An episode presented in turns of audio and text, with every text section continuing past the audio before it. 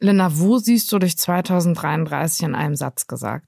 2033 sehe ich mich zum Teil am Mittelmeer mit einem kleinen griechischen Häuschen im Background und zur anderen Hälfte dann in Hamburg, um für mich den Klimawandel, meinen persönlichen auszugleichen. okay. Wie könnte unser Leben in Zukunft besser werden? Beziehungsweise was würde es zumindest nicht schlechter machen? Mein Name ist Nora Gantenbrink und ich möchte in diesem Podcast mit meinen Gästen immer eine Stunde über sie selbst, ihre Arbeit, aber auch über den Ist- und den Sollzustand in unserer Gesellschaft reden. Mein Gast heute ist Linda Zervakis. Sie ist als Tochter griechischer Gastarbeiter in Hamburg geboren und moderiert seit über sieben Jahren die Tagesschau. Ein Magazin nannte sie gerade erst die coolste Frau der Tagesschau. 2015 ist mit Königin der bunten Tüte ihr erstes Buch erschienen. Im August folgte mit Ezekietzi das zweite. Mit Linda möchte ich heute darüber reden, was es heißt, eine Deutsche mit sogenanntem Migrationshintergrund zu sein, welche Rolle Föhnfrisuren bei der Tagesschau spielen und warum ich der größte Fan ihrer Mutter bin. Hallo, liebe Lana, habe ich Etzikietzi richtig ausgesprochen? Ja, hallo, also Etzikietzi. Ja, das ähm, ist ganz toll. Also das ist der Titel deines neuen Buches und du hast äh, quasi mir schon sehr geholfen in Vorbereitung für diesen Podcast, weil du schon auf Instagram selbst erklärt hast, wie man es ausspricht eigentlich. Ja, ich mach's nochmal. Etzikietzi. Etzikietzi. Und mhm. ähm, jetzt die obligatorische Frage, was bedeutet das? Ähm, das heißt so viel wie solala. Also wenn man in Griechenland gefragt wird, Tikanis, wie geht's dir? Und es geht einem so, ja, dann sagt ah, jetzt geht's Also so, so und so. Und äh, es beschreibt so ein bisschen auch dieses äh, Gefühl, wie ich mich eigentlich fühle, also zwischen den Kulturen. Also ich bin weder Griechin komplett noch weder Deutsche, also ich bin äh, Etzikietzi. Okay. Aber sagt man das in so einer Situation, habe ich mich gefragt, wenn jemand fragt, also so in Deutschland, wie geht's dir? Und dann sagt man so, ja, muss ja. Ist das ja, so? genau. Ja, so, so in die, das, das, ist, es geht in die Richtung. Man genau. ist nicht so richtig ähm, optimistisch oder man ist nicht richtig gut drauf, aber auch nicht richtig schlecht. Genau. Man lebt halt dazwischen. so vor sich hin. Ja. irgendwas dazwischen. Okay, alles klar, dann habe ich das schon mal ähm, richtig verstanden. Also Oder wenn du dann in Griechenland bist und der Kellner fragt dich, wie war das Essen? Und du fandest es nur so leider. Mhm. Ja, so. jetzt geht's Aber der weiß dann schon, dass es nicht so geil genau. war, oder? Also ja, okay. Das, der wird also, überrascht ja. sein, aber dass du dieses Wort kennst. Deswegen, das wird, glaube ich, die Invasion, falls man nächstes Jahr wieder verreisen kann und dann ganz Deutschland Etzikietzi sagen kann, bin ich gespannt, wie die Reaktion in Griechenland ist. Ne? Kann es quasi nicht mehr lange dauern, bis alle Leute eigentlich diesen, diese Redewendung bundesweit benutzen. Also, das äh, ist mein Ziel, eigentlich, ja. Ich mache mir eigentlich keine Sorgen ähm, drüber. Ich habe lange darüber nachgedacht, wie ich einsteige und dann habe ich gedacht, okay, ich fange einfach mit zwei Bekenntnissen an. Denn das erste ist, ich war noch nie in Griechenland. Das zweite ist, bin eine absolute Kartoffel, 0% Migrationshintergrund. und um das zu verdauen, habe ich dir auch direkt was mitgebracht. Eine Linda-Kartoffel, ne? Nein, nein. Ich habe und dann habe ich ähm, so über dich recherchiert und habe festgestellt, also die Konstante ist eigentlich ständig Schnaps und Sneakers. Also und dann habe ich äh, gedacht, okay, dann bringe ich dir auch direkt einfach oh, was mit. Was ist das? Eigentlich kriegst du ja immer nur in deinem Podcast ähm, Ach, Geschenke. Aber da ich da nie eingeladen werden kann, weil ich keinen Migrationshintergrund habe. Was ist das denn? Patthorster Waldgeist, Magenbitter? Das ist der Lieblingsschnaps von meiner 94 Jahre alten Oma, der sie ihr ganzes Leben schon begleitet hat. Und ähm, der Schnaps kommt aus Bielefeld. Meine Oma wohnt in Bielefeld. Wahnsinn. Er ist richtig ekelhaft, aber wenn äh, du das äh, trinkst, dann, dann ist vielleicht ist das auch das Mittel gegen Corona, oder? Ich, ich würde es nicht ausschließen. Ich glaube, man kann alles damit verhüten, äh, desinfizieren rasieren, äh, sich waschen, ähm, alles, Herrlich. egal was. Also wenn du mal eine Pause vom Uso brauchst. Ja, dann werde ich magenbitter. Ich habe nämlich wow. gehört, du ähm, trinkst oder bringst immer Uso zu deinen Lesungen mit. Ja, das hat sich so äh, ergeben. Ne? Das ist, ich dachte halt, was verbinden die Menschen mit Griechenland? Wenn sie zum Griechen essen gehen, dann gibt's ja danach immer ein Uso zeigt halt, was für ein Kreativitätszentrum ich in mir besitze und habe gedacht, warum grad, nicht? Machst was ganz Verrücktes. Ja, und ich habe aber, es war aber tatsächlich ganz lustig, weil ich habe dann so kleine äh, Flaschen besorgt und habe die unter die Stühle geklebt und habe dann halt quasi nach der ersten Halbzeit äh, gesagt, so, bevor wir jetzt anfangen, guck doch mal unter eure Stühle und dann merkst und sie so, haben, oh. ja, die hatten dann alle Glitzer in den Augen und irgendwie war die Stimmung dann viel aufgelockerter, weil ich glaube, die meisten kommen ja auf so eine Lesung und denken dann, ja, die kenne ich ja aus der aus dem Fernsehen, das ist ja die Frau aus der Tagesschau, so sehr ernst und dann kommst du auf so eine Lesung und natürlich ist auch im ersten Buch gibt es melancholische Momente, aber immer so der Dreh, dass es doch noch irgendwie was Amüsantes hat. Also so würde ich jetzt sagen, ist das Buch geschrieben, dass es dann doch hauptsächlich eher amüsant geschrieben ist. So und ich das hilft dann irgendwie, wenn man, glaube ich, dann Uso äh, trinkt, zu sehen, ach ja, die ist ja mhm. nicht nur tot, Ernst. Sie kann ja ist ja tatsächlich, ich habe schon die erste Halbzeit gedacht, die ist ja ganz lustig und dann, dann äh, go for it, dann ist alles klar, dann ja, machen die auch mit. Das ist ganz interessant, was du sagst, weil ich muss auch äh, bekennen, dass ich äh, dich vor allem eben aus der Tagesschau kannte und dann habe ich dich in allen Podcasts gehört und habe gedacht, ah ja, okay, ich verstehe jetzt auch diese zwei Seiten. Also es gibt einmal diese seriöse Tagesschausprecherin und dann einfach diese super Dreckslache und, und, ähm, und äh, ich verstehe, dass manche Leute das noch nicht vereinen können, aber ähm, nach der Lektüre des Buches äh, wird das auf jeden Fall äh, funktionieren. Ja, und deswegen sind wir auch äh, mitunter hier. Also der Podcast heißt ja Sollzustand und wir sprechen auch zum Schluss immer über die Zukunft, aber wir sprechen eben auch über Bücher. Und du hast gerade dein neues Buch in den Händen gehalten. Es ist dein zweites. Das erste, haben wir eben schon gesagt, heißt Königin der bunten Tüte. Das behandelt eigentlich deine Vergangenheit, dein mhm. Aufwachsen hier in Hamburg-Harburg. Kann mhm. man das so richtig sagen, wenn du es äh, nee, genau. Falsches sagst?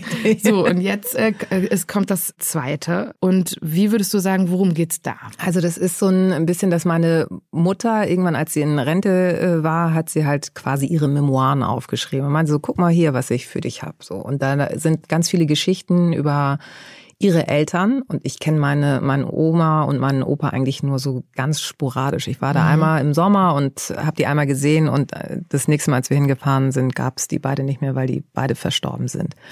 Sie erzählt mir aus der Zeit, also beschreibt so ein bisschen, wie ihr Vater groß geworden ist, dass der bei Singer gearbeitet hat, also mhm. für die mhm. Nähmaschinen. Und ich mache mit ihr dann auch nochmal so eine Art Mutter-Kind-Kur, weil sie jetzt ja auch inzwischen älter ist und sich nicht traut, immer alleine zu fahren. Und da reden wir quasi über all das und sind dann nochmal auf einer Hochzeit von einer Cousine und gucken auch, ob ihre Schwester noch lebt da denkt man jetzt ja, wieso ruft doch an?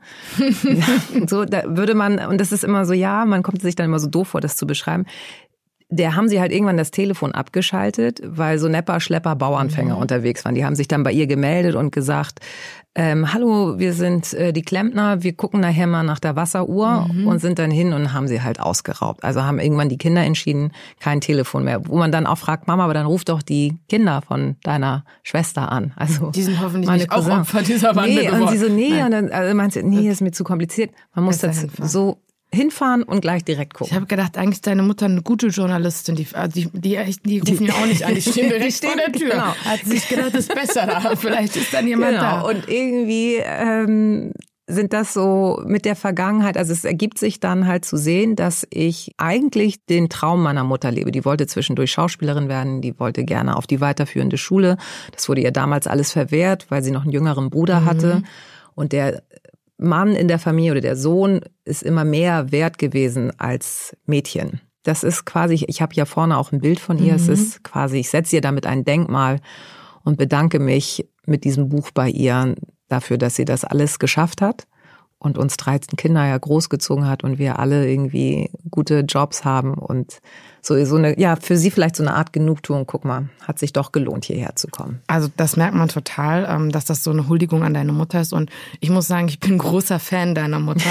ja, weil auch, also äh, das muss ich noch erklären. Also dieses Buch ist in zwei Teile gegliedert und genau in dem ersten Teil ähm, geschilderst du eben, wie äh, du zu ihr fährst. Dann hat sie so eine ominöse Kladde oder ja, so ein genau. Notizbuch. Genau. Und da hat sie eben ähm, ihr Leben aufgeschrieben. Ich feiere aber, also am Anfang macht sie so einen richtigen Babo-Move, ja. Da sagt sie, hier Linda, ich habe hier alles aufgeschrieben in dieser Kladde. Und dann äh, sagst du, ah, okay, und dann willst du das nehmen. Und dann sagt sie, später, später. dann zieht sie es quasi wieder zurück. Ja. Also, ähm, Weil wir dann erstmal essen müssen. Ne? Ja, ja, genau. Das ist immer das Wichtigste in Griechenland, erstmal essen. Ja, aber da habe ich gedacht, was für ein Cliffhanger. Ja, also, ja, das ich meine, das, also, da will man das ja sofort haben. Und ähm, ich habe mich nur gefragt, du hast ja eben auch schon eben gesagt, du hast zwei Brüder. Warum glaubst du, hat deine Mutter dir das Notizbuch gegeben und nicht den Brüdern? Ich glaube halt durch diesen Job, den ich jetzt habe, habe ich halt eher eine, noch eine größere Parallele zu ihr. Dieses im Rampenlicht stehen. Sie hätte damals einen Platz an der Schauspielschule haben können und hätte wer weiß, was aus ihr geworden wäre, wenn sie Schauspielerin wäre. So, was sie dann für ein Leben hätte. Dann wäre sie nicht Gastarbeiterin. Und also so, wenn man das so weiterspinnt, ist so hätte, hätte, mhm. hätte und der, dann platzt der Traum und dann steht man doch wieder in der Fabrik und schustert irgendwelche Fahrräder oder Pantoletten zusammen, mhm. was sie halt machen musste. Und ich glaube, das ist so dieses, die kann es ja bis heute nicht begreifen oder ist so stolz, dass ihre Tochter in der wichtigsten Nachrichtensendung Deutschlands mhm. zu sehen ist. Also das ist schon, auch für mich ist es immer noch aufregend und für sie ist es so Wahnsinn. Und meine Mutter geht zum Beispiel einmal die Woche zum Turn, Seniorenturn. Und da wird sie dann gefeiert von den Omis, von den älteren Ladies da und ist so Aber der wegen, Held wegen, ihrer, wegen ihrer Tochter. Tochter. Und so. Nicht wegen ja. ihrer Turnübung. Nee, vielleicht auch, aber so. Und das ist so süß, weil sie ja. dann halt ähm, sie ist dann da der heimliche Star aufgrund mhm. ihrer Tochter. Und das ist irgendwie ganz süß, weil sie dann halt auch diese Freude in den Augen, das zu sehen, das, ja, ist einfach schön. Weil sie prinzipiell muss man sich das so vorstellen. Also mein, wer das erste Buch gelesen hat, weiß, dass mein Vater gestorben ist, als ich 14 mhm. war. Und meine Mutter hat bis dato sehr schlecht Deutsch gesprochen und musste auf einmal, sie hatte drei Kinder, war alleinerziehend und musste diesen Kiosk alleine schmeißen, ohne BWL-Erfahrung, ohne irgendwie, sondern rein intuitiv, hat sich selber Lesen beigebracht, hat die Bildzeitung gelesen und die Morgenpost mhm. und hat sich darüber selber Lesen beigebracht und hat es hinbekommen, dass sie mit die, also hat alles alleine hinbekommen mit Einkäufen und und und. Wir mussten natürlich selber dann auch immer in die Metro einkaufen. Aber sie hat das so geschickt kalkuliert, dass wir davon sehr gut leben konnten. Mhm. Also es ist halt eine komplette Selbstaufgabe. Das heißt, die hat jeden Tag 15 Stunden da gearbeitet und nie groß Zeit gehabt, Kontakte zu pflegen. Also ist halt dann doch eher allein gelassen. Auch heute noch so dieses dann zu sagen, ja, ich bin jetzt zwar in Rente, aber ich treffe mich mal mit dem und den. Zwischen sind super viele Menschen verstorben und dann sind sozusagen ihre Kinder der wichtigste Anker für sie im Leben. Und wenn dann da noch eine ist, die, äh, guten Abend, meine Damen und Herren, mhm. ich begrüße Sie zur Tagesschau, so zur heiligen 20 Uhr Stunde, das ist schon, die muss sich manchmal auch wie ich noch kneifen. Und deswegen hat sie gedacht, sind meine Träume bei meiner Tochter Linda vielleicht einfach in guten Händen. Ja, ich glaube, so würde ich mir das erklären. Ich finde auch, äh, du öffnest dann ja dieses Buch und da steht der Satz drin, in meinem Kopf spielen sich Träume ab, die ich noch keinem erzählt habe. Mhm. Das fand ich total schön. Mhm. Ja, und in, das muss man halt äh, jetzt für die Leute, die das Buch noch nicht gelesen haben, ergänzen. Dann fängt sie eben an, von diesen Träumen zu erzählen. Jetzt könnte man natürlich fragen, ja, warum wusstest du nichts davon? Vielleicht könntest du dazu einmal was sagen. Also ich habe das immer ansatzweise mitbekommen, aber nie so vertieft. Also mhm. ich wusste grob so, ja, sie hat ja auch mal bei einer Schauspielschule vorgesprochen und so.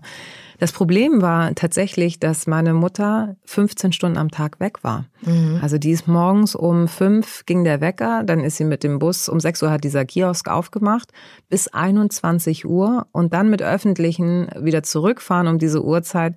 Die war so halb, viertel vor zehn war sie da. Dann hat sie das Geld äh, gezählt, sich fertig gemacht, ist ins Bett gefallen. Also das da und am Sonntag war, war nicht halt, viel Zeit dazwischen. Null. Also um mal intensiver das mal zu besprechen und so. Und die musste sich dann halt, hat dann halt ihre, als sie in Rente gegangen ist, das sich quasi sortiert und das einfach mal für sich aufgeschrieben. Und auch so diese expliziten Träume, was das eigentlich für sie bedeutet hat, dass sie da halt auch ein Selbstbewusstsein für bekommen hat. Die hat sich ja damals zum Beispiel die Kleider ihrer Schwester geliehen, weil die halt überhaupt keine Kohle hatten. So, und hatte dann Zuckerwasser in den Haaren und solche Sachen und hat sich dann zurechtgemacht und war immer so, ja, ich bin ja nur die kleine Dorf, äh, das kleine Dorfmädchen, das ja eh nichts kann. Und dieser Lehrer hat aber total Potenzial in ihr gesehen. Also es mhm. war das mhm. erste Mal in ihrem Leben, dass die Selbstbewusstsein auch hatte.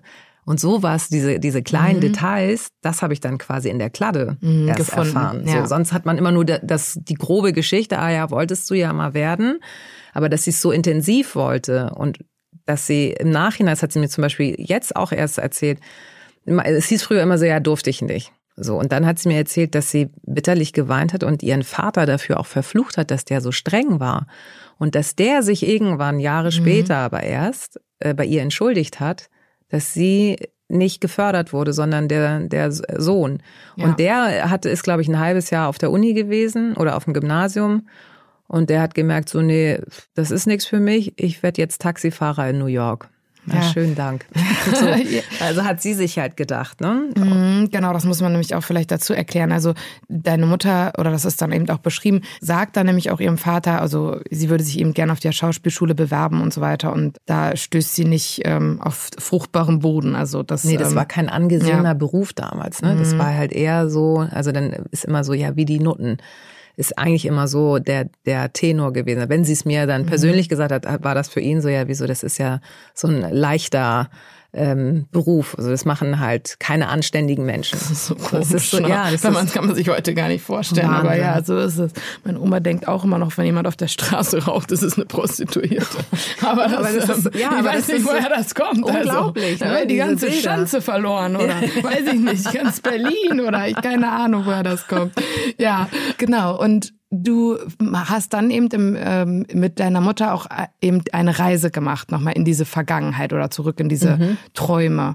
Die war wann genau? Also die war dann im Ostern und die war dann letztes Jahr? 2018. 2018, mhm. so. okay. Und äh, da haben wir das gemacht, weil wir da endlich quasi Zeit hatten und äh, gesagt, so jetzt komm mal mit, so weil sie ist immer so, nee, ich muss nicht nach Griechenland. Ich so, ja, du willst doch, ich mhm. sehe es dir doch an, dass du Sehnsucht hast. Ja, und dann, na gut. okay. also, dann haben wir es gemacht und dann, ähm, ja, dann tatsächlich ja noch auf den Spuren von Alexis Sorbers. Das war mhm. wirklich auch abgefahren, dass wir in diesem kleinen äh, Fleckchen Bucht landen, wo früher die Geschichte von Alexis mhm. Sorbers entstanden ist. Es war auch so. Und dann ruft noch Cousinchen an und sagt so, Übrigens, äh, meine Tochter heiratet nächste Woche. Ja, dann kommt diese auch, auch wieder so dieses spontane, so, hä? Okay, was hier ja irgendwie ein Jahr Vorlauf hat, also alle im Bekanntenkreis, die geheiratet haben, da kriegst du ja vorab so mhm. save the date in einem Jahr und bist schon so, keine Ahnung, ob ich im Jahr noch lebe. Und da ist so, ah, ja super, ihr seid gerade da, ja, dann kommt doch vorbei. So. Also man darf, wir wollen nicht zu viel spoilern, aber es passiert viel auf dieser Reise. Ja. Das kann man, äh, glaube ich, festhalten. Und für mich ist es halt auch ein Buch, dich befragt man ja ständig immer zu so Migrationssachen und so weiter und so fort. Und aber für mich ist es eigentlich ein Buch über Träume. Also mhm. fernab, ob jetzt, also es hat natürlich griechische Elemente. kulturelle Elemente, also das schon. Aber ähm, ja, das ist mir so aufgefallen, dass ich darüber nachgedacht habe, dass es sehr universell ist. Man kann da sehr mitgehen, weil man einfach versteht, dass sie äh, sich zurücksehnt an dieser Zeit, wo diese Träume dann eben nicht verwirklicht werden ja, konnten. Und das eigentlich. ist wirklich tragisch, weil mhm. am Ende ist sie Gastarbeiterin geworden. Das, was sie nie wollte. Sie wollte auch, sie fand Deutschland auch am Anfang ganz furchtbar. Da war irgendwie so dieser Wunsch da, nee, ich komme jetzt, gehe jetzt nach einem Jahr zurück. Da war ihr Vater wieder derjenige, das steht im, im ersten Buch, der gesagt hat, nee, du bist dann, du kannst jetzt hier nicht zurück. Mach weiter, mhm. schick uns Geld. Das sieht ja sonst aus, als wärst du gescheitert. Äh, du bist ja die Schande hier im Dorf. Also so, so völlig so mhm. absurde mhm. Gedanken, wo man denkt so, und dadurch hast du ja eigentlich das komplette Leben versaut. Ja. Ein Mensch, der wissbegierig ist, der mit sieben auch aus der Zeitung ihres mhm. Vaters gelesen hat und gerne gelernt hätte. Also was wäre aus ihr geworden? Und wenn dir das alles verwehrt wird, das ist ja wie Handschellen angelegt mhm, zu bekommen. Klar. Und ich durfte das halt das so komplette Gegenteil. Also ich, ich hatte ja damals, und da ist vielleicht auch wieder eine Parallele, ich hätte halt in Berlin studieren können. Habe es aber nicht gemacht, weil ich gemerkt habe, so dann geht das mit dem Kiosk nicht weiter. Wenn ich da nicht mithelfe und das nur meinen Brüdern überlasse, das macht sie nicht. Und ich wusste, dass sie sich niemals eine fremde Kraft dazu holt, weil sie Angst hatte, dass sie dann, dass der oder diejenige die Kasse leer räumt. Dieses äh, Buch, das ist jetzt ja dein zweites. Und was hat dich dazu bewogen, das aufzuschreiben? Wurdest du überredet? Also wir, äh, das ist kein Geheimnis, wir teilen uns dieselbe Lektorin. Ja. Diana, die ganz großartig ist. Diana hat mich zu dem ersten Buch überredet, weil mhm. ich damals bei Bettina Rust im Podcast war, mhm. Hörbar Rust. Mhm. Und dann habe ich so ein paar Anekdoten erzählt über den Kiosk. Und dann hatte ich Diana irgendwie drei Tage später am mhm. Telefon so, oh, das sind so lustige Geschichten. Bitte, bitte schreib ein Buch darüber. Und ich so, äh, Entschuldigung, ich bin Nachrichtentante. Ja. Also es sind so, ich habe so fünf Wortsätze mhm.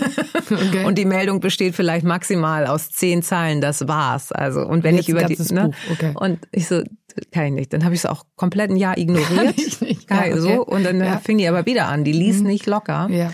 Und dann bin ich halt zu meiner Mutter gegangen, habe mal so überlegt und dann merkte ich so, alles klar, also die Geschichten stehen alle fest, aber dann muss sie ja auch ein bisschen blumig äh, mhm. äh, beschreiben. Das ist ja nicht, sie meinte dann immer so, ja, ich so, ja, da steht dann der Satz, ich ging über die Straße und sie so, ja, aber was passiert denn dabei? Ja, ist mir doch egal. Hauptsache ich komme am anderen Ende an. Sie so, nee, so nicht.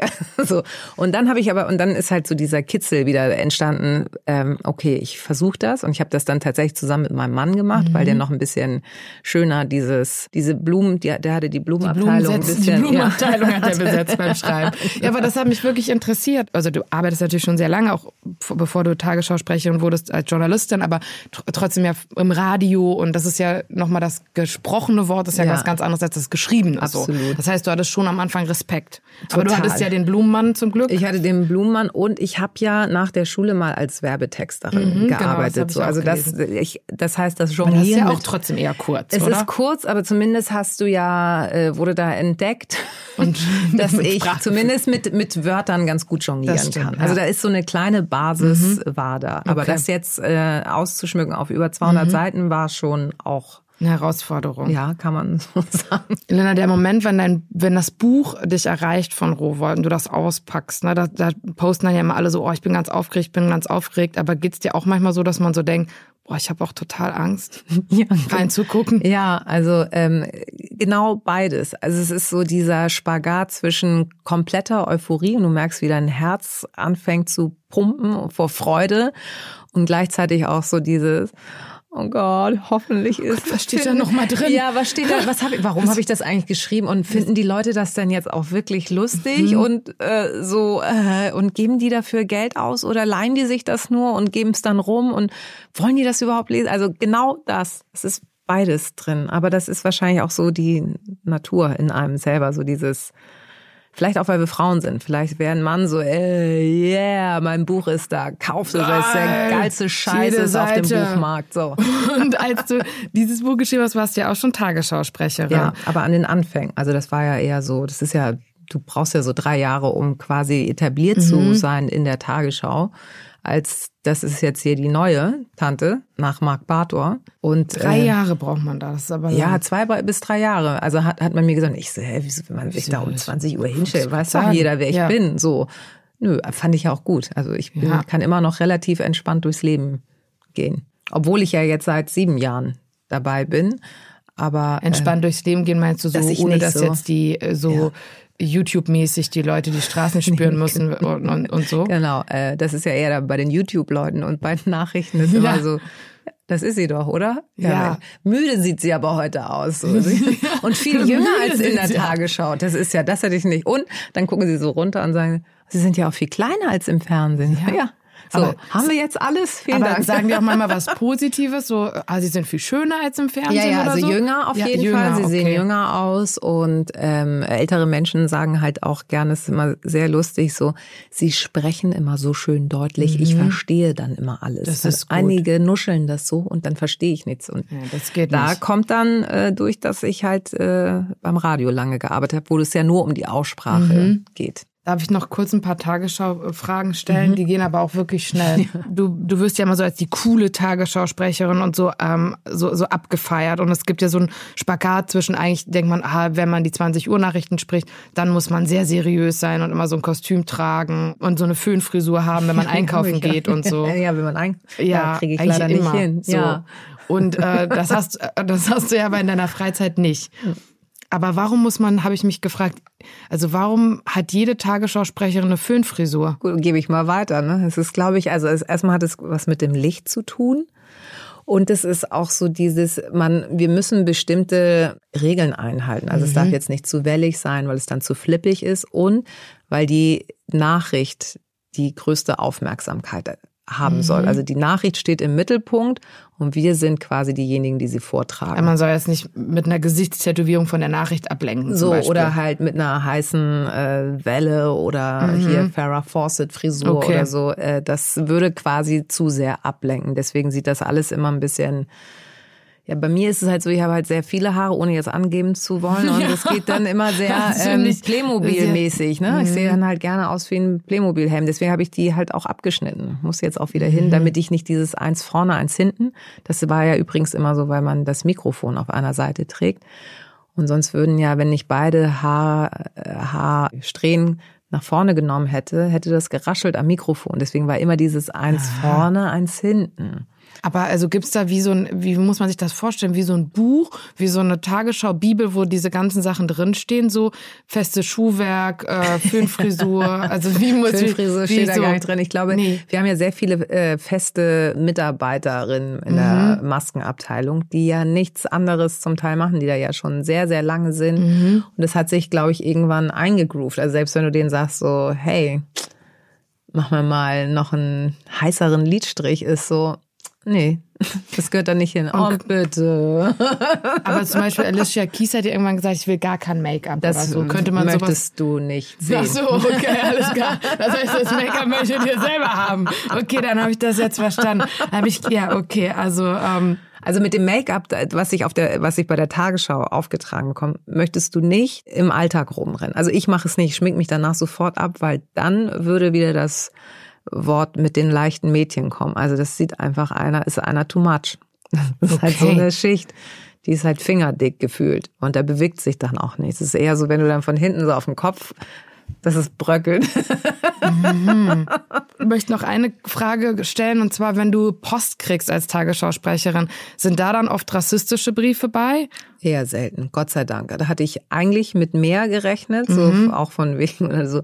Ja, ich kann sie gut verstehen oder sie sprechen ja wirklich gut Deutsch. So. Ja. Ich hatte jetzt einmal eine, der so ein bisschen äh, verwirrter war. Das hatte ich, glaube ich, auch im Genau, Buch, da steht ne? nämlich in dem Buch, dass du so einen Ordner hast, also Holger Hass, Hugo Herz. Dann wollte ich wissen, ob bei Holger Hass viel drin steht in Nee, dem weniger. Ordner. Hugo Weniger. Herz ist mehr. Hugo Ist- Herz, okay. Ist mehr hier. Das heißt, Ding, Ding. und Hugo Herz ist so, ähm, Sie sind meine Traumfrau, ich will Sie heiraten, bitte. Ja, so. Auch gerne mal mit Fotos, also Ja. wirklich mit so äh, Fotos aus dem Fotoautomaten von Aber du schreibst dann nie zurück eigentlich auf die, da auf eher selten, weil dann ist das Problem oder die Erfahrung hat gezeigt, wenn du es dann machst, das ist so für die, sie hat mir geschrieben, also muss sie ja Interesse haben. Mhm. Und dann ist- bist du- kommst du nee, nicht mehr dann kommst los. du nicht mehr, dann geht die Spirale. Ja, ich muss ja gestehen, los. ich liebe ja Leserpost. Also als äh, Journalistin kriege ich auch oft Briefe, aber ich krieg also ganz, also ich krieg fast nie, dass mich jemand zum Beispiel heiraten will. Das macht mich auch ein bisschen betraurig. aber ich krieg ganz viel Post von Leuten, die immer sagen, dass sie unschuldig im Gefängnis sitzen. Also davon muss es massenweise in Deutschland geben. Ja, die sind unschuldig halt einfach. Also Und dann da habe ich nicht nachrecherchiert, weil das war jetzt einfach nie mein Steckenpferd. Aber also das ist einfach offenbar so, dass es halt einfach wahnsinnig viel Unschuldige in den Gefängnissen gibt. Aber ähm, also das kriege ich als meistes halt. Ja, ich weiß auch nicht warum. Also das, äh, aber oder ob das sich rumgesprochen hat in den Gefängnissen, Ja. dass man sich damit an mich wendet. Aber ich weiß es nicht. Deswegen. Ja, vielleicht kommst du als Fee quasi. Vielleicht tun wir uns mal zusammen und äh, leihen uns so ein Einhorn und reiten durch Deutschlands Gefängnisse und Wiesen und Wälder und schauen Nicht- mal, wer da Vielleicht so ist das auch nochmal ein NDR ähm. Hallo, Also schreiben vielleicht- Sie uns, wir kommen vorbei. Ja, Und Guck mal, also- dann blond und braunhaarig ist alles Ja, dabei. alles und dann gut, auf so einem. Einhorn mit so Optisch. Regenbogenstreifen. Wahnsinn. Also ich sehe es direkt vor Also mir. ich finde es gar nicht schlecht, ehrlich gesagt. Ich wäre dafür offen. Und vielleicht, wenn man mich dann endlich auch mal sieht, vielleicht kriege ich dann auch endlich mal Heiratsanträge. Also das ist ja ein Rowold-Podcast, deswegen ist mir das wichtig, auch wenn es eine ganz banale Frage ist. Aber was ist dein Lieblingsbuch? Wie heißen die denn von Schirach? Das was das Verbrechen und Schuld? Schuld. Ja, Schuld. Und Schuld. Verbrechen, das sind Verbrechen beide. ist auch die sind Verbrechen. beide richtig gut. Und welches Buch hast du zuletzt nicht zu Ende gelesen? Äh, viele, weil ich einfach nicht dazu gekommen bin. Also es sind ja meistens Kinderbücher, die ich dann vorlese. Das letzte, was ich nicht durchgelesen habe, der Kinderatlas. Kinderatlas. Ja gut, das klingt auch jetzt nicht so, als ob man das unbedingt braucht. Und ich weiß nicht, ob sowas bei dir auch im Abitur gab, aber ähm, bei mir gab es so jeder über jeden, also dass jeder sowas über den anderen sagen musste. Und bei mir stand, redet wie ein Wasserfall, lacht wie ein Flusspferd. Gab sowas bei dir auch? Standen auch nette Sachen. Die Ich Lehrerin, nett. die Lehrerin, das Nein, wird- na, andere also die Schüler. anderen Schüler. Andere Oh Schüler. Gott. Ich fand das super. Ähm, das stimmt ja auch. Also der Standardsatz war eigentlich immer so, ähm, du bist ja echt lustig, aber kann ich die Nummer von deiner Freundin haben? Ach so. Also, da hast du dich aber dann ja schon gesteigert jetzt mit den ähm, Wow, ne? ganzen Heiratsanträgen Ja. in der Leserpost. Aber Sie okay. wussten es damals nicht besser. Tja, hätten sie mal aufs richtige Pferdchen gesetzt, ne? Da wusste man ja nicht, wer die 20 Uhr Nachrichten später verlesen wird. Hallo? Und wie hast du dann quasi als Tagesschausprecherin mit deinen Schichtdiensten noch ein Buch geschrieben? Weiß Wann ich hast du nicht. das gemacht? Nachts oder oder? Ja, also ich, ich würde auch sagen, wenn ich mein Schlafpensum kompensieren sollte, dann käme ich wahrscheinlich auf sieben oder acht Jahre durchschlafen. Immer zwischendurch, also auch mal in den Nachtschichten, die ich Mhm. bei der Tagesschau gesessen habe, dann da hatte ich ja auch gerade frisch mein Baby. Also, Mhm. Okay, als das- also das, das- auch okay. noch. Und es war so dieses, ja, aber dann und dann ist Abgabe. Aha. Und das hilft. Also ich brauche Deadlines, weil diese lockere Laissez-faire-Ness so von wegen, schreib einfach, wenn du fertig bist, bist du fertig, Ja, dann wäre das dann erste immer noch nie, nicht. also- dann würde es das erste Buch immer noch das ist nicht hochsympathisch. Ich würde auch nie ohne Deadline was abgeben und die kann man ja auch immer noch sehr so, sprengen. Und jetzt war das halt auch, also jetzt waren es ja fast oder über zwei Jahre. Mhm. War auch wieder so dieses, ja klar, schreibt noch mal ein Buch. Und dann so, ah, wie komme ich, jetzt muss ich mich wieder konzentrieren von meinen Nachrichtensätzen wieder in die Blumenabteilung. Mhm. Und plus, ja, wie ist denn der Aufbau und so. Und das, also Mhm. diesmal habe ich echt äh, gekämpft. Ich glaube auch äh, Diana, unsere Lektorin, hat gezittert, ob es rechtzeitig abgegeben wird. Aber es hat geklappt. Ja, mit Ach und Krach. Es, es hat geklappt. Und ähm, dieses zweite Buch, also als du deine Mutter dann gefragt hast oder ihr gesagt hast, dass du das gerne halt aufschreiben würdest, war sie da sofort mit in Ordnung? Oder? Ja, aber ich muss das dann auch lesen. Ich so, ja. Ach so, das musstest du ja, vorher ja, zum ja, ja. Gegenchecken Ich habe immer einen Gegencheck, weil ich so. so dachte, oh Gott, Ah, mit ihr möchte ich mich nicht anlegen. Nein, so. auf keinen dann Fall. springt die so heimlich, was weiß ich, irgendwann bei der Lesung aus auf und sagt, Koffer. das war ganz genau. anders. So war das nicht. So nix. Nein, jetzt äh, erzähle ich nochmal die richtige Version hier. So. Deswegen, also da wurde akribisch drauf geachtet. Hätte ich mich sonst auch nicht getraut. Da war sie aber zufrieden. Ja, Ist deine Mutter streng? zumindest war sie es früher. Also ich hatte, würde ich sagen, zwei sehr strenge Eltern. Ich glaube, das können viele Kinder mit ausländischen Eltern bestätigen. Diese, da ist immer dieser Drang da, strengt euch an, seid gut in der Schule, damit ihr es besser habt, als wir es jetzt haben. So, damit aus euch was wird. Und äh, auch so dieses, wir sind hier fremd in diesem Land, zu Gast in Anführungszeichen, also benehmt euch, wir wollen hier nicht auffallen. So bin ich groß geworden. Aber das hat letztendlich, glaube ich, auch dafür gesorgt, dass wir nie Stress hatten im Bezug auf Integration, weil wir uns an die Spielregeln dieses Landes gehalten haben. So. Also ihr es- gute Deutsche wart, um das in deinem um Podcast es, ja, letztendlich ist das Ja. so. Und das haben sie instinktiv richtig gemacht. Und wenn man es jetzt anders sehen würde, die Griechen erwarten ja auch, wenn du da als Touristin oder jedes andere Land erwartet ja auch, dass man halt bestimmte Rituale oder Normen in diesem Land respektiert. So. Und darum geht's. Und ich glaube, das ist der Schlüssel für eine gelungene Integration. Und zum Stichwort Integration, du hast diese Bücher geschrieben, wo du dich auch immer, also beim zweiten jetzt mit, der, mit den griechischen Wurzeln oder auch denen deiner Mutter ähm, auseinandersetzt. Im ersten Buch geht es eben um dein Aufwachsen. Du moderierst, wie ich finde, einen wahnsinnig ähm, tollen Podcast ähm, mit dem Titel Gute Deutsche, wo du dich auch damit auseinandersetzt, was heißt das eigentlich, Migrationshintergrund, wie hat uns das geprägt, immer zwischen den Stühlen zu sitzen. Du hattest es schon auch gesagt, in Griechenland bist du die Deutsche, in Deutschland die Griechin. Ich habe mich gefragt, ob das so auch sowas ist, dass du das viel thematisierst, wie so eine ja Flucht nach vorn ist das falsche Wort, aber dass du sagst, ja, wenn ich eh darüber reden muss, dann mache ich es lieber so nach meinen Spielregeln. Genau so, weil das Ding ist ja, dass ich vorher überhaupt nicht über diesen Migrationshintergrund Mhm. nachgedacht habe, weil er eigentlich nie Thema war. Also spätestens dann, wenn man den Nachnamen gesagt hat, Zerwakis, ahnte man, das ist jetzt nicht ur-norddeutsch. Nee, das also es ist jetzt nicht Schmitz, Meier, Müller, so. Das war das Einzige. Ansonsten hat man sich vorgestellt, hallo, ich bin Linda. Und dann hast du halt anhand des Charakters geguckt, ist die Linda in Ordnung oder eher nicht so genau, wie man es so macht. Mhm. So. Und auf einmal bin ich halt Tagesschausprecherin geworden zur 20 Uhr und die Medien machten daraus die erste Tagesschausprecherin mit Migrationshintergrund, wo man so denkt, ach ja, aber ist das jetzt wirklich notwendig? Mhm, muss man das so nach vorne muss pushen. so. Also es war so dieses, ja, ähm, hören Sie noch mal genau hin. Mhm. Die spricht wirklich akzentfrei Deutsch. Und das, obwohl sie diesen Nachnamen hat. Kurios, oder? Also so, das impliziert das ja so ein bisschen. Mhm. Ja, klar. Und genau das ist dieses Thema. Also spätestens nach der Flüchtlingswelle, die wir so 15, 16 hatten, dann auch wieder dieser Hass, der aufkam, wo man sagte so, Moment mal, es gibt hier so viele Menschen mit diesem sogenannten Migrationshintergrund.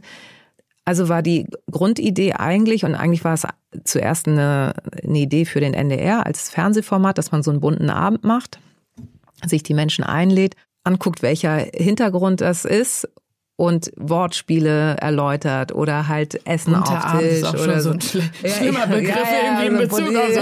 Also da machen wir, laden wir Leute mit Migrationshintergrund ein und das nennen wir bunter Abend. Oh, da, da, da, da werden wir ganz viele Frauen auszeichnen und das nennen wir dann starke Frauen.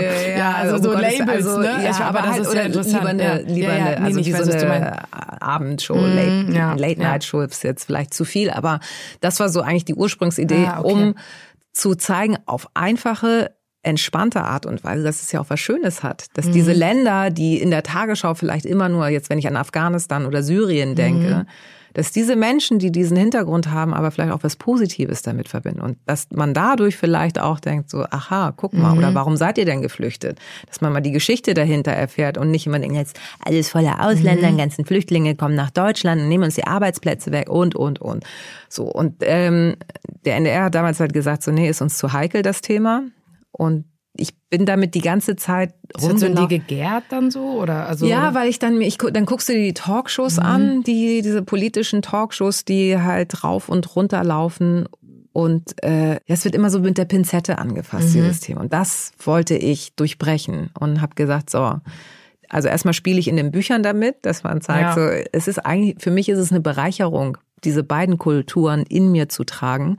Und so ist es ja bei den meisten anderen auch. Und dann quasi das, das Fremde in Anführungszeichen auch mal hervorzutun und von der positiven Seite zu beleuchten und nicht immer nur als den Feind, Ja, als die Gefahr oder ja, so. Ne? mm, Das verstehe ich und das klingt ja auch. ähm, aber genau, das hatte ich mich gefragt, weil es wäre ja auch eine Möglichkeit gewesen, zum Beispiel einfach zu sagen, dass man das komplett ignoriert und gar nicht drüber spricht. Aber das bringt wahrscheinlich nichts. Also oder Nee, also ich, ich sehe das ja jetzt an den Reaktionen, zum Beispiel Mhm. auf den Podcast, wo mir ganz viele schreiben so, es ist so schön, dass es auch selbst prominente Menschen, wo man ja mal denkt, ja, die haben ja eine Sonderstellung, dass es denen genauso ging wie mir oder geht wie mir, so, dass die auch immer so dieses Gefühl haben zwischen den Stühlen und über bestimmte Sachen nachdenken. Mhm. Also zum Beispiel diese Frage, ja, aber wo kommst du eigentlich her? Ja. So, mich stört das nicht.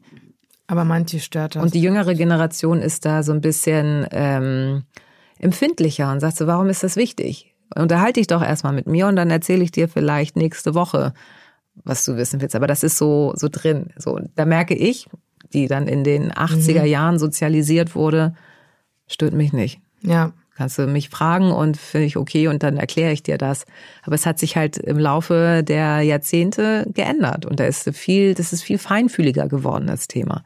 So, und sowas finde ich halt spannend. Und dass dann auch viele sagen so, ja, das ist immer das erste, äh, komplizierter Nachname oder diese, ja, sie sprechen aber gut Deutsch. Mhm, Aber hast du dann manchmal trotzdem Angst, also dass, äh, dass du dann immer so auf sowas gebucht bist, auf so ein Thema, so, ah, das ist die Frau, Ja. die mit der, über die Migration, und dann wirst du auch immer so in Talkshows eingeladen und musst über Migration, Hintergrund und wie man so PC und ah, da muss man immer so, also ja, dass ja, ich man möchte die Vorzeigemigrantin. genau, ne? dass ja. du immer so so eingeladen Ja, wirst. also ich ähm, meistens vermischt sich das ganz gut. Ich, das Einzige, was ich in der Hinsicht moderiere, ist der Integrationspreis für die Bundeskanzlerin.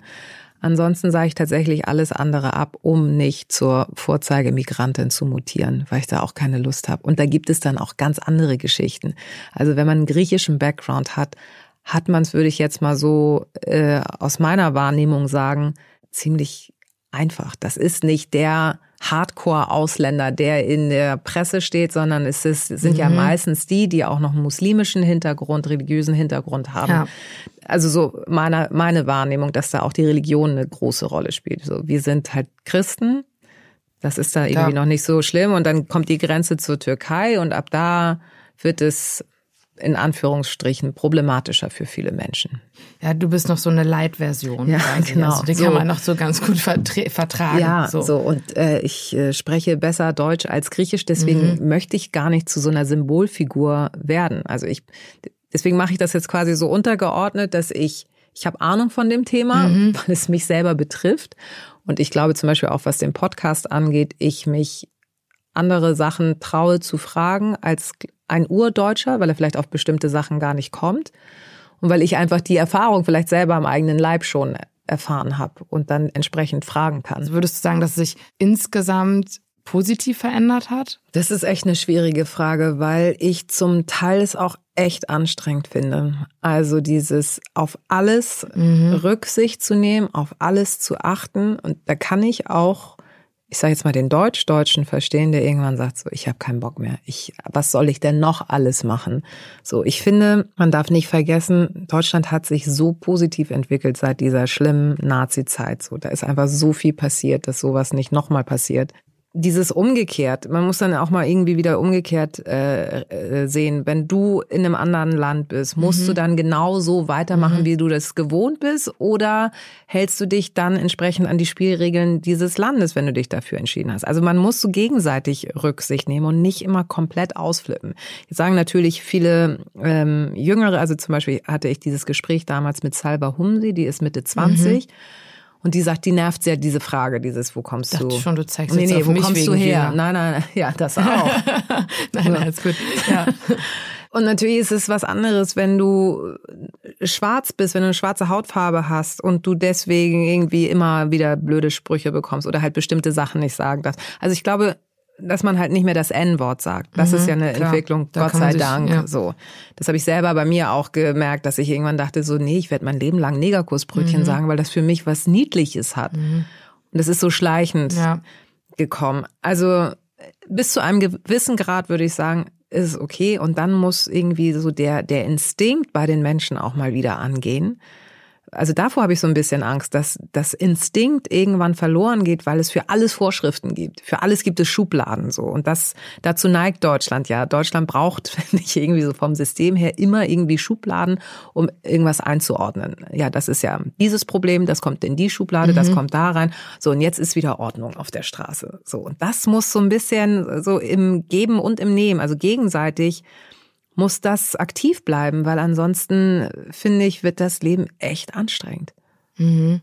Also du meinst so, man darf halt auch nicht jetzt zu dogmatisch sein und es, es gibt ja auch Unterschiede. Also genau, was du schon gesagt hast, manche Leute finden das schrecklich, wenn man sie fragt, wo kommst du eigentlich her? Und manche sagen so, boah, für mich ist das okay. Ne? Ja. Also ich, äh, so. da gibt's ja auch nicht äh, ein, äh, eine Linie, dass man sagt, alle Menschen mit Migrationshintergrund möchten das nicht oder also genau ne? so und dass man da dann über alle quasi das diese so eine so ein Gesetz stülpt fände ich wahnsinnig schwierig und dann sind wir bei dem bei dem nächsten äh, Thema Gendern ist auch habe ich jetzt auch im Podcast gemerkt hatte ich auch einen äh, Gast Gästin Lady Bitch Ray mhm. die hat während sie gesprochen hat die ganze Zeit gegendert ja.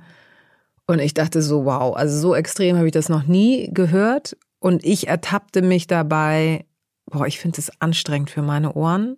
Oder wird das und so? Und da habe ich mich selber mhm. gefragt, wird man sich daran gewöhnen in 20 Jahren? Gendern wir dann ganz normal und schreiben auch in, in Genderform, also äh, was weiß ich, Politikerinnen, also immer mit diesem Sternchen, so Schülerinnen, Schüler, Schüler, so macht man das dann irgendwann automatisch, weil die jüngere Generation so aufwächst und man sich dann irgendwann als älterer Mensch anpasst und versucht, das auch zu nehmen. Aber es ist noch, fühlt sich das an, als würde einem immer jemand Stolpersteine mhm. in den Weg. Das ist immer so dieses, ach Gott, ja, okay. Das auch. Bin ich sehr gespannt. Habe ich keine Lösung und weiß ich nicht, ob sich das durchsetzen wird. Ich denke, also vielleicht ist das eine super naive äh, Kartoffelfrage wirklich und ähm, sagt das, wenn das so ist, aber ich habe halt einfach das Gefühl, ich fände einfach gut, wenn es irgendwann so ist wie, keine Ahnung, einer sagt, meine Eltern kommen aus Griechenland, aus dies, aus was weiß ich, bla bla, Senegal, irgendwoher. Und das ist so wie wenn man sagt, ich komme aus Warner Eickel oder also ja. wenn das einfach so überhaupt nicht, also und so geht's mir zum Beispiel, ähm, ich, für mich ist das überhaupt keine News oder keine Meldung. Oder nee. ich finde auch die erste Frau mit Migrationshintergrund. Also es ist. Ja, aber dieses Wort, also ja, wie, wie klingt nee, nee, es denn in deinen, wie klingt es denn in deinen Ohren, das Wort nee, Nee, ich finde das auch total seltsam. Also ich finde das, äh, das ist so wie man, wie wenn man alles so labelt. Also dieses genau. eine junge Frau oder so, sie ist sehr klug dafür, dass sie sehr jung ist. Und also es hat schon so, so was Bewertendes. Das ich verstehe ich total. Aber eigentlich wäre wäre es ja super, wenn das einfach komplett weg ist. Also so, und das, das ist, hoffe ich auch. Also weil so lebe ich oder so bin ich groß geworden. Ich schaue mir den Menschen an. Und es ist mir egal, aus welchem Land der kommt oder an welchen Gott der glaubt oder nicht glaubt. Komme ich mit dem klar? Hat er einen guten Charakter, auf den, den ich mag oder ja. nicht? Oder ist es ein Arschloch? So. Und Arschlöcher gibt es überall. gibt es deutsche, griechische, portugiesische, syrische, afghanische. So, ja. mit denen möchte ich prinzipiell nichts zu tun haben. so, das, das ist meine ja. Kategorisierung, ja. die ich vornehme. So, und das, glaube ich, ist die entspannteste von allen.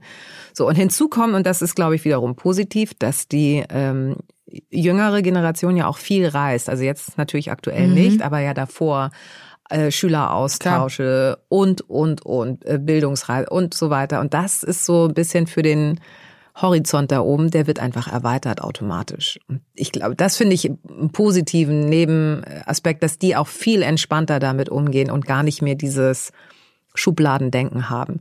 Und dann, glaube ich, ist es einfach eine Art äh, der Formulierung, dass man vielleicht diese, von diesem Wort Migrationshintergrund wegkommt und halt genauso wie du eben gesagt hast, ja, meine Eltern kommen aus Griechenland. Ja. Hört sich doch viel schöner an oder so dieses so oder ja ich habe halt äh, ja das stimmt mein, mein, meine Mutter ist äh, Syrerin mein Vater ist Deutscher Peng dann hat sich das erledigt. So. Das ja. ist halt einmal nicht so gefärbt. Also ich finde es tatsächlich auch bei dem Wort Gastarbeiter auch ein bisschen. Ja. Also, oder was heißt ein bisschen sehr stark so. Also Gastarbeiter, das hat auch so immer so ein Geschmäckle. Und wenn einfach alle Geschmäcker also raus wären, dann finde ich, könnte man auch einfach viel entspannter irgendwelche äh, Gespräche führen, ohne dass es in dieser Richtung irgendwie immer so kompliziert ist. Aber wie gesagt, das äh, ist einfach nur eine totale Kartoffelhaltung. Nee, also ich es, aber weiß in, es nicht. In dem Zusammenhang habe ich noch ein schönes Beispiel und zwar hat das ZDF in den mhm. 80er Jahren über uns einen Film gedreht. Also so ähm, wie wir Ostern feiern und hatte dazu eine fiktive Familie, die angeblich unsere Cousins und Cousinen darstellen sollten, haben die halt in Griechenland abgedreht. Und mhm. der Titel dieser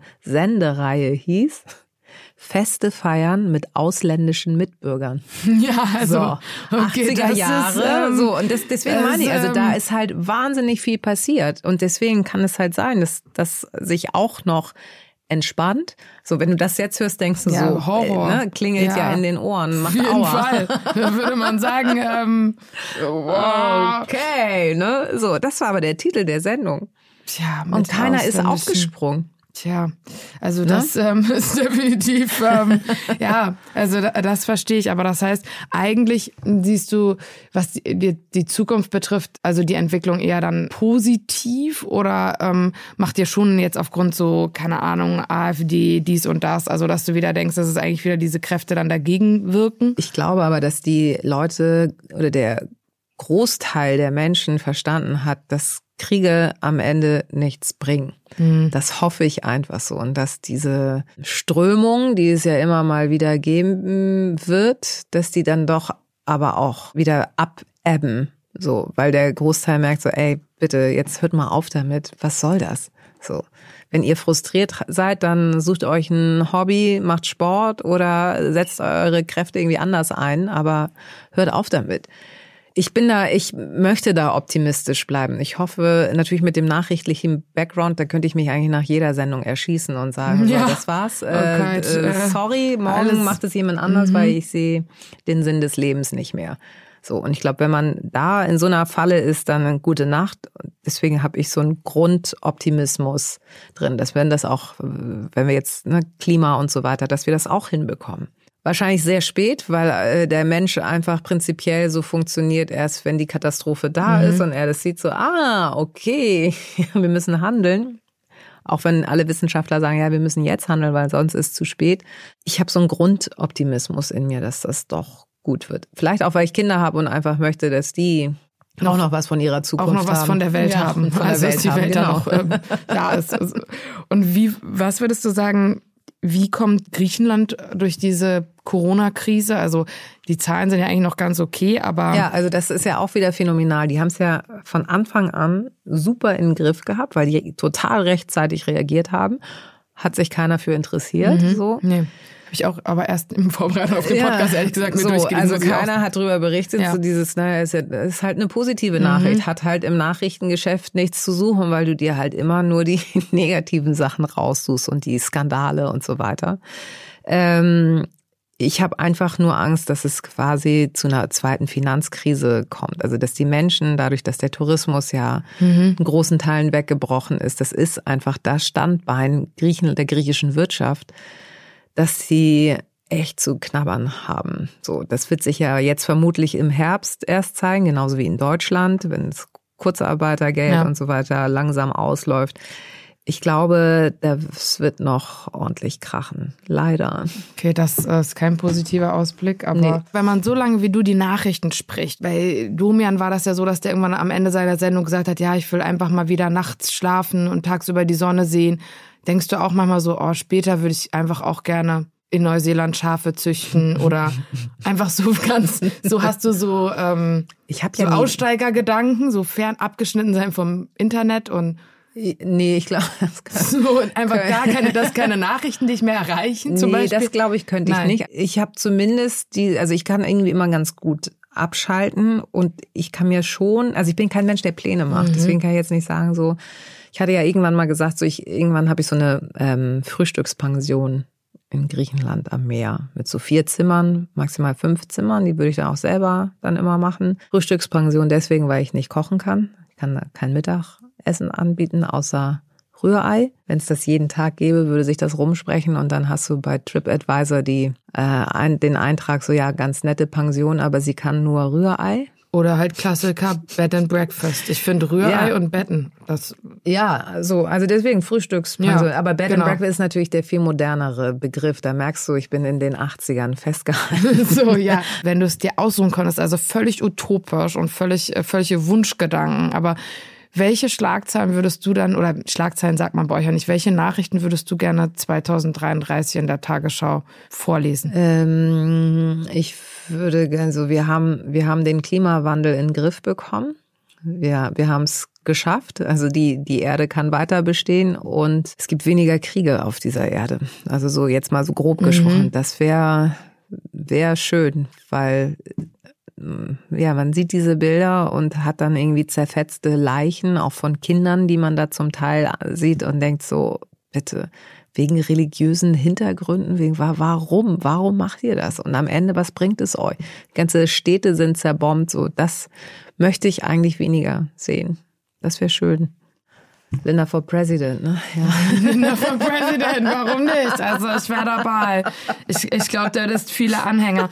Und wie gesagt, ich bin äh, mittlerweile nicht nur größter Linda Zerwakis-Fan, sondern ich bin auch äh, Fan von Lindas Mutter. Also von da an ähm, die ganze Ich bringe sie Familie. nächstes Mal mit. Oh ja, oh, vielleicht kann ich noch mal einen Podcast mit ihr aufnehmen. Das Oh würde mich auch freuen. Dann kann sie mir auch noch mal immer noch mal ihre Version Ja, der genau. Geschichte schildern. Es hat mich wahnsinnig gefreut, dass du da warst und ja, Etzikietzi. Vielen Ja. Dank, Linda. Ich habe zu danken. Vielen Dank für die Einladung. War sehr schön.